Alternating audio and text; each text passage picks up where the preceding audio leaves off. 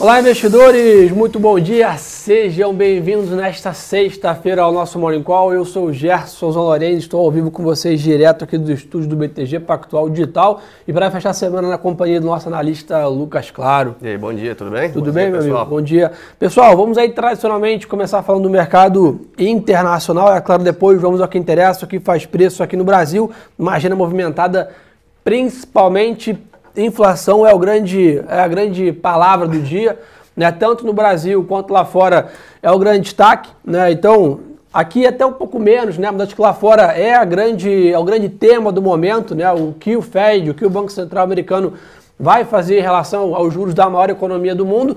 Então, naturalmente, o mercado amanhece hoje de lado. Né? Então, índices futuros em Nova York e bolsa na Europa oscilando próximo da estabilidade, né? A gente vê ali S&P 0,1 de alta, Londres também, né, 0,1 de alta, todo mundo aguardando a grande divulgação de dados, 9 e meia da manhã, temos aí renda e gastos pessoais e também o famoso PCI.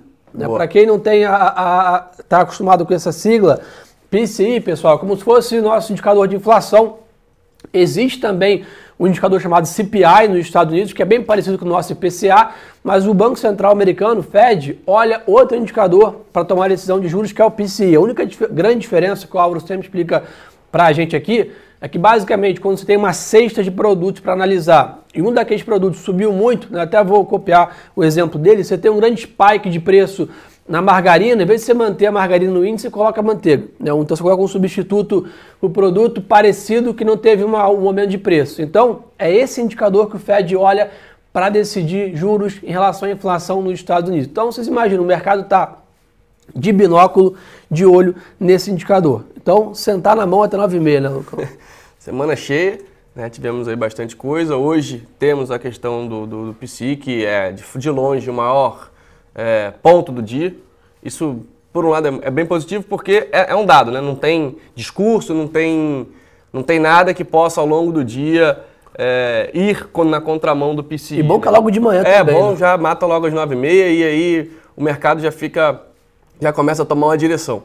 Ô Gerson, ponto positivo, e aí até trazendo já um pouco para o nosso, pro nosso ponto, hum. é a questão do, do dólar, né? Muito por conta dessa questão de inflação lá nos Estados Unidos. Né? Então, Perfeito. a gente vai ver um comportamento do dólar hoje, talvez mais para baixo ou mais para cima, muito de acordo com, com o resultado do PCI. Se vier em linha ou alguma coisa muito pouco acima ou levemente abaixo, maravilha, dólar deve seguir aí perdendo espaço. Caso contrário, caso tenhamos uma surpresa no PCI, a gente pode ter um spike no dólar, o dólar pode até retomar a faixa ali dos 5 reais, né? lembrando que se a gente tem um PCI mais forte, isso força o Fed a remoção, né, a, a, a acelerar a remoção de estímulos e também a uma possível, é, a uma possível elevação de taxa de juros lá antes, antes do mercado. E por aqui, o que, que tem feito o dólar cair? Quando a gente olha, a gente estava falando de elevação de taxa de juros, a expectativa do mercado está cada vez maior para o final do ano.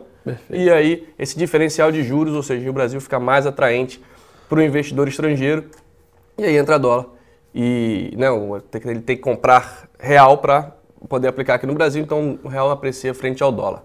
E pessoal, esse dado que o Lucas está falando é isso aí, é 0,5% de alta é a expectativa do PCI dos Estados Unidos. Então fiquem com esse número na cabeça, um número muito acima disso, ruim para o real, um número abaixo disso, bom para o real. Então essa bom. é a dinâmica para vocês anotarem, 0,5% de alta. Além disso, temos aí membros do Fed falando ao longo do dia, né, o pessoal de Minneapolis também, Cleveland é, e Boston, né, são três dirigentes aí, diretores do Fed né, que falam, mas de novo, né, o que vai fazer preço hoje é esse indicador pela manhã. Os mercados, como já comentei, na Europa e nos Estados Unidos de, lado, na Ásia o mercado um pouco mais forte, pegando esse otimismo de ontem ainda no mercado, então o Nikkei sobe 0,70 no Japão, Xangai na China 1,1 de alta. Dólar também amanhece estável, naquela mesma dinâmica que a gente comentou do mercado está de lado, ninguém está tomando posições no câmbio e a renda fixa também estável. Então acho que é isso, o mercado está em hold, né, praticamente esperando o indicador que sai logo pela manhã, daqui a pouco menos de uma hora, a gente já tem esse indicador divulgado. Então os investidores não estão querendo tomar grandes posições né, no mercado internacional esperando esse dado. Petróleo, uma leve queda aí, 0,4 de queda hoje, também impacta por esse dado de inflação que fica né, aguardando, mas está firme ali nos 73 dólares o barril. Impressionante, né? Como o petróleo explodiu ao longo dessas últimas semanas e, e se mantém estável, se mantém nessa região mesmo com chacoalhando para lá, chacoalhando para cá com, com os discursos dos Fed Boys aí. Parece que. E a briga também da Rússia, né? É bom lembrar isso. A Rússia está, digamos assim, pressionando a OPEP para abrir a torneira. Olha, chegou a 75 dólares ali e falando tá em OPEP, abrir, né? semana que vem é reunião. Então, bastante. Primeiro de julho, reunião da OPEP. Vocês sabem, quando tem reunião da OPEP, o, o petróleo fica tradicionalmente muito mais volátil. Então, o Lucão falou muito bem lembrado aí, semana que vem, reunião da OPEP, e o mercado já está pressionando, né, fazendo suas apostas em relação a essa reunião. Então tem que ficar de olho nisso também. Um outro ponto importante, o que está performando lá fora? Dois, dois setores estão indo bem. Ações de energia e mineradoras estão sendo destaque hoje lá fora para fazer um gancho para vocês aqui de Vale, né, setor de, de mineração, siderurgia e também né, eletricidades aqui. Reagindo ao acordo de pacote de infraestrutura nos Estados Unidos, que está bem, é, saiu, né, não saiu o pacote ainda, mas tivemos um grande avanço na discussão, um anúncio, o que favoreceu esse setor. E além disso, ontem, né, pessoal, o Federal Reserve, o Banco Central americano, realizou um stress test em todo o setor de banco dos Estados Unidos. Basicamente, ele cria simulações de estresse, né? O banco receberem resgate, terem né, quebra de operações de crédito. Ele simula N cenários né, de piora de condições no mercado e olham se os balanços dos bancos aguentam. E foi um extremo sucesso aí o que foi divulgado, todos os bancos muito bem né, estruturados, e o Fed autorizou o pagamento, de, a volta dos bancos de pagar né, dividendos acionistas e também recompra de ações, o que está levando a uma performance muito forte do setor bancário também na Europa, que já está negociando, deve também favorecer os bancos nos Estados Unidos e também favorece o setor bancário no Brasil também, nesse, nessa Boa. demanda para o setor bancário global. Então acho que isso é um bom marco, o Fed tinha proibido isso desde o início da pandemia, né, tanto dividendos quanto recompra de ações, esse, essa nova, essa retomada desse fluxo é um bom sinal também que estamos voltando ao velho normal também no setor financeiro, que é um, um ponto positivo. Né? Exatamente. E vamos lembrar que a temporada de resultado vai começar. É isso por aí. aqui. Já nos Estados Unidos já começou. Encerrando tivemos... o segundo tri, né? Exatamente. Tivemos aí ótimos resultados da Nike também, que está puxando um pouquinho do, do futuro do, do Dow Jones. E já antecipando para o pessoal, nosso ETF, nosso famoso EWZ, já no pré-market lá subindo meio por cento. É importante que esse TRI, pessoal, é ter segundo TRI primeiro semestre. Né? Então é fechamento do primeiro semestre, os investidores vão usar o primeiro semestre para projetar o segundo, que está né, uma grande expectativa em relação ao segundo semestre, não só lá fora, mas no Brasil mais ainda, né, que é, é o nosso semestre retomada, vamos dizer assim. Então acho que esse, essa temporada de balanços agora de junho, ela tem um, um, um peso maior do que os últimos que nós tivemos, seja pelo fechamento de tri, seja pelo fechamento de semestre, que o pessoal vai pivotar aí para o segundo semestre que, que vem de resultado, né, Lucão? E até espelhar um pouco desse segundo trimestre dos Estados Unidos com os nossos próximos trimestres. Por que, que eu estou falando isso? Mais uma vez, eu não estou querendo comparar Estados Unidos com o Brasil, estou querendo comparar a reação das empresas a uma volta a um, a um antigo normal, digamos assim. Perfeito. Em relação né, é, é, aos números por aqui. Então, se a gente tiver números fortes lá no segundo no, no resultado dos Estados Unidos, como a gente está vendo, provavelmente no terceiro tri e no quarto tri aqui também teremos esse, esse, esse reflexo positivo da economia, da retomada da economia. O Bitcoin, pessoal, hoje, depois de um dia mais positivo ontem, tá? apresenta uma queda de 3,6 aproximadamente, se mantém nesses 33 mil dólares. Né? Então acho que esse é o patamar que vem se consolidando a criptomoeda. Né? Estamos aí nessa banda larga, né? como a gente fala, de 30 e 40 mil dólares, que é, que é para padrões gráficos seria uma banda muito grande, mas pela volatilidade que a gente tem na cripto é uma banda razoável. Então, vem, desde a grande queda dos 60 mil para os 30, ela vem se consolidando, chegou a testar patamares abaixo de 30 essa semana, mas rapidamente retomou e hoje segue, apesar de uma leve queda, ainda nesse patamar de 30 mil dólares ali se defendendo. E a China segue reprimindo a mineração da criptomoeda em relação ao consumo de energia e por aí vai, né? Exatamente. Acho que é isso que vai, vai, vai pesar aí bastante, né? A gente já vê é, alguns países tomando decisões mais é, ríspidas em relação à mineração, né? É, enquanto isso não, não ficar claro, né, essa, esse consumo de energia, etc., o mercado vai ficar ainda pressionando um pouco a cripto em relação a isso. Boa. Vamos para o Brasil? Vamos lá. Pessoal, grande destaque aqui no Brasil hoje, PCA 15 também, ou seja, dados de inflação também aqui no Brasil, um pouco mais cedo, 9 horas da manhã. Estimativa aqui do BTG de alta de 0,85 na comparação mensal, 8,16 na comparação anual. Mas o grande destaque, eu acho, disso fica para ontem à noite. Né? O nosso Conselho Monetário Nacional, que é quem define a meta de inflação, reduziu a meta de inflação para 2024 para 3% e manteve as outras com meta de, 2023 eh, eh, e para 21, 3,75. O que, que ficou de recado? Né? Ontem a gente viu o Roberto Campos Neto comentando, né, onde ele basicamente é, foi questionado se o Banco Central não deu aumento de 1 na última reunião, porque ele não tinha avisado, por isso ficou meio desconfortável. Ele garantiu que não, que realmente o Banco Central não viu necessidade e ele se mostrou muito confiante. Eu acho que numa dinâmica parecida com o que a gente está vendo lá no Fed, em relação ao ritmo de inflação no Brasil para o próximo ano. Acho que ano que vem, esse ano está precificado, que é o ano de inflação mais alta, mas o grande destaque é para o ano que vem. Né? E está bem confiante em relação a essa questão de juros. E o mercado voltou a ficar dividido entre 75 e 1. Estava bem otimista com 1. Depois desses comentários ficou ainda, ah, talvez realmente continue no 75, mas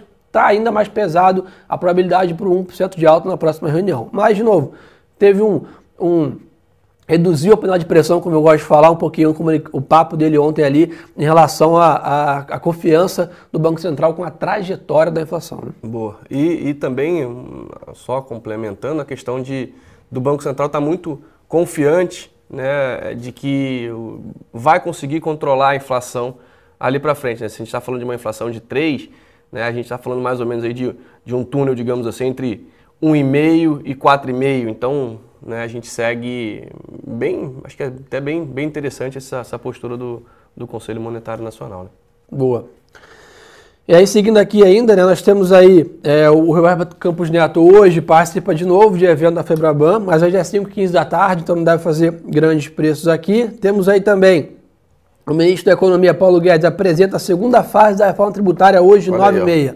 Importantíssimo isso. Mais um para fazer, fazer preço. Para fazer preço. Paulo Guedes vai pessoalmente né, à Câmara dos Deputados entregar em mãos para o Arthur Lira a proposta da reforma tributária. É óbvio que não é a grande surpresa que vai ser entregue. O que pode acontecer é óbvio que vai ter uma entrevista do ministro Paulo Guedes assim que ele estiver lá na Câmara dos Deputados. Então atenção para esse horário também. Temos IPCA 9 da manhã e 9 e meia toda essa bateria que a gente comentou dos Estados Unidos, somado ao ministro Paulo Guedes indo né, à Câmara dos Deputados entregar pessoalmente ao Arthur Lira a reforma tributária também no mesmo horário. Então, temos uma agenda muito cheia na sexta-feira pela manhã, né, Lucão? Então, acho que a atenção quadruplicada aí nessa manhãzinha para quem for fazer day trade, curtíssimo prazo, vai ter vol para algum lado com certeza. Exatamente. Então, tomar muito, muito cuidado e principalmente até as nove e meia, né? Depois disso já começa a ficar um pouco mais tranquilo, dá aqueles primeiros cinco minutos de, de volatilidade, mas depois acalma. Só que, vamos lá, 9 horas abertura, bastante volta. 9 e meia, PCI, bastante vol. 10 horas abertura, bastante vol, daí, aí, né, então, é, é, tomar bastante cuidado, porque 10 e meia também tem abertura lá de fora, então tem bastante vol nessa parte da manhã, ajustem seus stops, ajustem suas posições, vai ter oportunidade. Boa. Importante, pessoal, a ANEL informa hoje também a bandeira tarifária para julho. E aí, já nesse tema de conta de luz e etc., é, eu vou fazer um grande convite para vocês. Ontem, Lucão, eu, a Marcela e o Bruno Lima ficamos aí quase 40 minutos no podcast debatendo a nossa a situação atual hídrica aqui do Brasil, falta de água, preço de luz, papéis que se beneficiam com isso, setores. Então, tá feito o convite para vocês. Procurem aí no podcast, no Deezer, no SoundCloud Radar da Semana. Esse é o nome do nosso podcast. Também, claro, vai estar lá no meu Instagram daqui a pouquinho um convite para vocês. Ficamos aí 40 minutos debatendo sobre a situação hídrica aqui no Brasil, impacto na conta de luz, impacto nos papéis. Tá aí uma dica imperdível. Tantos comentários aqui sobre crise hídrica. Tá aí um baita podcast para vocês aí, radar da semana, só procurar lá no, no, Spotify. Fim de semana tá chegando, né? Bota no radar aí. É isso aí. Aproveita aí o almoço de domingo, sábado de manhã acordou mais cedo, bota para rodar o podcast ali no fone ou na caixa de som na televisão e vai se atualizando aí sobre a situação hídrica aqui do Brasil, a gente projetando para os próximos meses como fica na expectativa, nível de água, cantareira aqui em São Paulo e etc. Então a gente tá de manhã, formando. sabadão então. É, é... Carteira semanal? Não, primeiro, primeiro acorda mais cedo, escuta o nosso podcast, depois vai para a carteira semanal e aí é, aproveita depois do final de semana, né? Show, vamos para a Covid? Vamos lá. Então temos aí 3 milhões de doses da vacina contra da que o governo dos Estados Unidos vai enviar para o Brasil. Chegam hoje já, né? então acho que isso é muito interessante. Né? O governo americano doou 3 milhões de doses da Janssen para o Brasil, que é aquela vacina que é uma única dose, então você naturalmente ainda não tem nem que se preocupar com a segunda dose, e já chega hoje aqui no Brasil. Então, mais um supply aí, uma oferta de vacinas bem interessante. O Brasil aí nessa, nessa corrida contra o tempo aí da vacinação para conseguir manter a economia aberta, assegurar empregos, assegurar a economia, assegurar né, o poder aquisitivo do Brasil, junto com o equilíbrio que a gente precisa ter em relação, claro, a essa pandemia que ainda né, forte aqui no Brasil. Então, muito interessante essa notícia. Eu acho que pode ser a primeira de muitas doações aí dos Estados Unidos, que já está bem mais avançado nessa questão aqui no Brasil. Né? É, é, bom que a gente vacine logo, né? o mais rápido possível, para que as coisas, para que essa curva de óbitos e curva de infectados comece a cair o mais breve possível, porque a situação ainda é bem complicada, Gerson. Boa. E aí, falando de Covid, hoje também tem na CPI do Covid os irmãos Miranda sobre a compra da Covaxin, que é um tema que está também aí borburando um pouco no mercado, mas o mercado não tem feito muito preço em cima da CPI do Covid. Né? Tem olhado muito mais outras coisas em relação a isso, mas é sempre bom deixar o radar ligado aí para isso também. Parte corporativa, vamos lá? Vamos lá. Parte de empresas. O Banco Inter finalizou o procedimento de book build da sua oferta, atualizou 5,5 bi é, de reais. A 3Tento, que também está vindo à Bolsa, está avançando nos seus documentos. E outro ponto também de notícias aqui, né, que o Grupo Madeiro, né, a hamburgueria aí também, contratou os bancos para IPO. Então ficar de olho nisso também, tem uma agenda extensa de IPOs vindo à frente aí com rede de academias, a própria né, Raiz em que vocês tanto comentam também, está caminhando para ser um dos maiores IPOs aqui da história do Brasil. Então, IPOs bem intensos aí, eu acho que para o finalzinho da semana que vem e para o mês que vem tem bastante empresa vindo no mercado, Lucão. Ah, então isso eu ia até comentar agora. Impressionante o número de empresas e de diferentes setores, setores. Né? Não, é, não é só de um setor. Realmente era só banco e commodities. Exatamente. Então, ótimo ponto, democratizando a Bolsa. Perfeito. Vamos bater um papo com a turma aqui na sexta-feira, Lucão? Vamos lá, o pessoal tá mandando é, bom dia aqui, Mário, bom dia, Wesley, bom dia, o Wellington, bom dia também. A Amanda tá com a gente aqui também, bom dia. O pessoal comentando que o Lucão hoje está mais casual. é isso aí, sexta-feira, estamos todos aqui de polo ou camiseta do BTG. É, pessoal perguntando... Pra quem tá aí, ó. My friend tá aí. My friend tá aí? My friend Pô, tá aí. Grande abraço pro nosso amigo Fabrício, my friend. Tá sempre acompanhando a gente aí. Junto. Coloca o link do podcast, vou colocar lá no meu Instagram, tá? Daqui a pouquinho. Acabou aqui o nosso Morning Call, vou soltar um stories lá com o link, tá aí, arroba Gersonzão Lorenzi. Boa. Vai estar tá lá no meu Insta o link pro nosso podcast. Pessoal perguntando de fundo imobiliário. Pessoal, fundo imobiliário, a gente tem visto o mercado sofrer recentemente, sim, tá? Mas é uma questão mais de momento de alta de juros. Tá? Então o mercado está se adaptando, essa Selic de 6, 6,5, 7, sobe 0,75, sobe 1.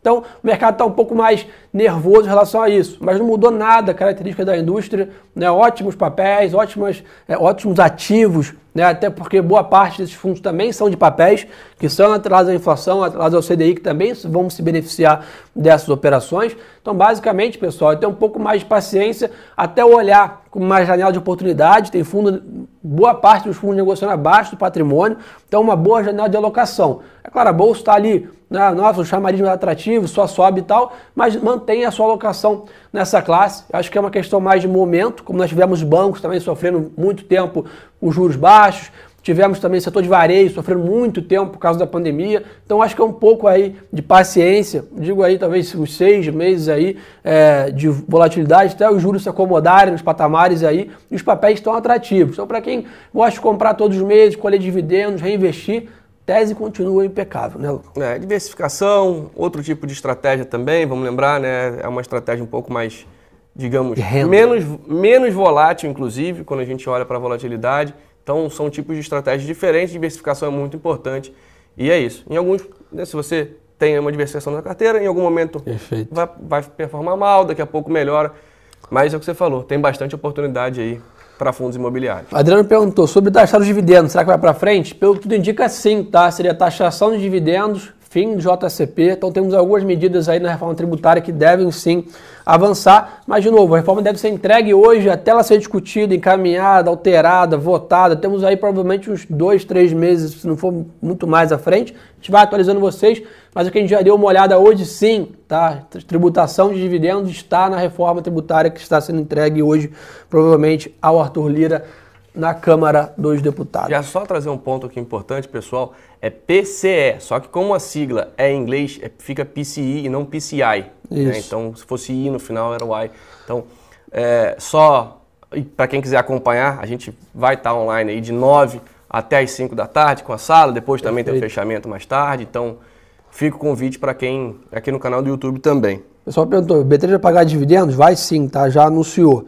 É, pessoal perguntando bastante aqui também, cripto, já comentamos um pouquinho. É, o Cristiano mandou tantos IPOs, é um bom sinal ou bolha? É um ótimo sinal. É, bolha é quando a gente tem uma quantidade de IPOs que não fazem sentido a preços totalmente fora da, da curva. O que não está acontecendo? Os IPOs estão saindo, mas sempre com muito esforço, com muita precificação, com muita análise. Né? Não é qualquer empresa que está fazendo IPO. Então, assim, zero sinais de bolha é, aqui no Brasil. Pelo contrário, a gente olha as empresas que estão fazendo IPO e olha as empresas que já existem, os múltiplos estão parecidos. Né? Ou seja, não tem nenhuma empresa saindo com valores é, é, totalmente fora da curva. Então, acho que essa questão de IPO e de bolha está bem precificado. Uma última perguntinha aqui, o pessoal perguntando bastante sobre o setor de saúde, que vem subindo bem. O setor de saúde está beneficiando de duas coisas. Uma, razões óbvias de demanda mais forte, e a outra, o setor está se consolidando muito. Então a gente tem visto aí, tanto na parte do laboratório, quanto plano de saúde, quanto hospitais, uma grande bateria de fusões e aquisições, né, Lucão? Redidor, Rap Vida, Intermédica, o pessoal vem, né, Fleury, DASA, comprando outras operações, crescendo as suas companhias. Né? Perfeito. E, é, e é aquilo que a gente comentou, né? Para lá atrás, né? Quem estava bem arrumado, quem estava bem ajustado, no momento de retomada, tem, é normal, é natural na história natural, né? isso né, de, de, de, ganhar mercado, ganhar share aí, ganhar, comprar outras empresas. Perfeito, turma. Então acho que por essa sexta-feira é só. Os recados importantes para vocês hoje. Então, nove e meia da manhã, bateria de dados lá fora e aqui no Brasil também. Entrega da reforma tributária pelo ministro Paulo Guedes ao presidente da Câmara, Arthur Lira, em Brasília, também nove e meia da manhã. Então, uma manhã muito intensa, o mercado abre de lado.